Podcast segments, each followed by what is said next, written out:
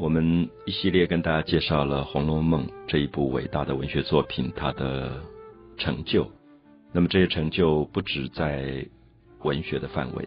那事实上，刚才我们介绍王熙凤的时候，有一点希望大家从现代企业管理的角度来看待她，就这样的一个二十岁上下的一个女性，她在那样的一个封建的大家庭当中，她如何去管理钱财这个东西。而他的钱财的出跟入，他可以精明到非常惊人的地步，所以很多人认为，用现代管理的角度来看，贾宝玉的贾家其实早就要败落了，因为他们已经富贵了四五代。我们知道，一个企业如果已经持续股票涨了四五年的话，四五代的话，其实是很危险的，因为大家就会有一点养尊处优，就会有一点安逸。可是王熙凤是一个嫁到贾家来的新的少奶奶，她就觉得这个家族有很多的危机。这些危机就是说，所有的人都不是生产，像她的丈夫贾琏，像贾宝玉，都是公子哥，就会花钱，可是不懂得收入的。所以王熙凤在管家的时候就抠得很紧，然后她知道怎么样子让这个家族可以维持下去，那么至少能够有生财之道。好，这些部分绝对是从现代的企业的管理来看，你就会发现王熙凤是一个非常有现代女性观点的一个女孩子。刚才我们也提到另外一个女孩叫探春。我们知道贾家就是贾宝玉有几个姐妹，老大叫贾元春，元旦的元，因为她就生在元旦一月一号生的，所以等于是春天的第一天，所以就叫贾元春。贾元春十六岁的时候就嫁到皇宫，做了皇帝的太太，皇妃。所以等于也是贾家富贵的一个很重要的原因啊，就是很受宠的一个皇妃。那贾元春的妹妹第二个就是贾迎春，欢迎的迎迎春。迎春是一个外号叫二木头，就是很老实，有一点木讷、笨笨的，所以她的角色就比较清楚。就是后来接受了家里面安排的一个婚姻，嫁给孙少祖。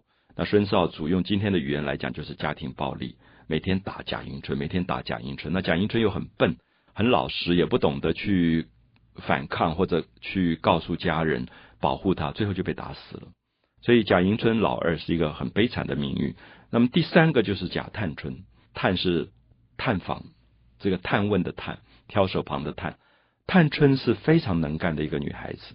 探春是不是由大太太生的？就是贾宝玉的妈妈是王夫人，爸爸是贾政，所以探春的爸爸也是贾政，可是妈妈不是。王夫人，所以她跟宝玉等于是同父异母的兄妹。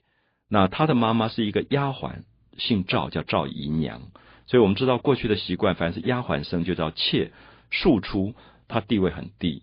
可探春在十四岁的时候，有一次因为王熙凤生病，王熙凤小产了啊，就是流产，所以身体不好，就等于不能够照顾这个家，所以她就等于是总经理请假了。那么就由探春来代理。那探春代理，我们不要忘记她才十四岁，大家都欺负她，觉得好。如果你今天一个十四岁的女孩子，而且是刚刚上任的总经理，底下的员工，尤其是老员工，一定会欺负你的。所以探春第一天上班的时候，大家来回报事情，根本就不把她看在眼里，因为觉得这个总经理一定没有什么才能。所以有人就来报告，有个叫吴心登的太太，那她是老管家了，等于说今天。科学园区来了一个企业，有一个来了一个新的总经理，可是有一个老的处长。这个老处长觉得这个新总经理一定对企业不了解，所以我就可以蒙混他。所以这个吴心登的吴太太，她是一个老处长，她就跟这个新的总经理讲说：“哎，某某人就赵国基啊，赵国基是探春的舅舅，就等于他的母亲的哥哥。赵国基死了，所以现在要我要申请有电仪啊，就是有规矩要给他电仪。”探春不知道说要给多少钱，因为他以前没有管过家啊，没有做过总经理，他不知道这个企业的规矩。他说应该怎么给呢？那这个吴心登就说哦无所谓了，其实给多给少没关系。探春就觉得不对，说怎么会一个老处长不知道这些事情？他就说那前阵子袭人，袭人是一个丫头，她的妈妈死了，是给多少两？那他说给四十两银子。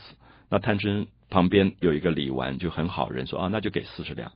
那探春就觉得不对，他就说：“呃，这个处长吴心登太太，你不要走，你回来，我问你一下，过去有没有定出法规？因为企业或者家族里面一定有法规的。那不能随便说给四十两就四十两，有没有这个东西？就说到底不同的佣人啊，比如说如果是一个外面来的佣人，跟我们家里面的家里的佣人，他的差别是什么？就吴心登就回答不出来，就说哦我不知道，其实他知道，可是他因为刚才骗探春，所以他现在不好意思讲了。探春说你要不要去把家里的家规拿来，这个账簿拿来，我翻一翻看。就探春就在那边翻，就发现说，其实赵国基应该给二十四两，不应该给四十两。他就指责吴心登说：“你是一个老的办事人员，等于老处长。那我今天是一个新的总经理，你应该要告诉我过去的规矩。你怎么可以不告诉我？然后就给了四十两。所以我们就看到探春也是一个好的管理人才，就是他在小说当中，他一是一，二是二，他并不因为这个人是我的舅舅就多给他四十两。那因为。一个企业一定要有它的公正跟客观的部分，所以《红楼梦》我觉得很多人说它是一个好小说，可事实上你读这本小说，你得到的不应该只是文学的快乐，它里面有很多让我们做人处事，甚至在企业跟同事相处，甚至在管理当中都有非常多的帮助。所以我觉得《红楼梦》是我永远不会停止阅读的一本书。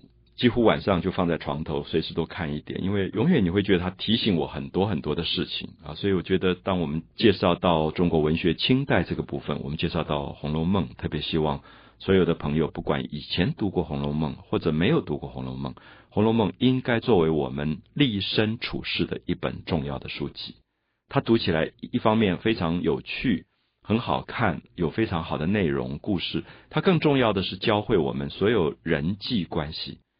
所以很多人认为《红楼梦》，如果你多读几次，你在跟人相处上都不会有困难，而且对人性的了解上也会有很多的帮助，等于是一个真正可以启发我们智慧最好的一本小说了。